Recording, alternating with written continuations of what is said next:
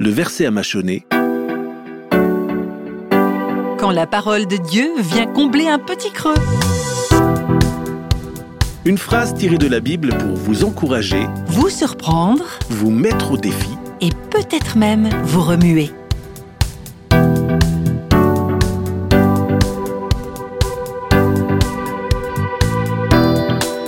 Dieu veut que tous les humains soient sauvés. Dieu désire que tous les hommes soient sauvés et parviennent à la connaissance de la vérité.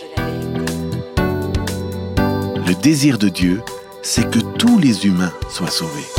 Première lettre à Timothée, chapitre 2, verset 4.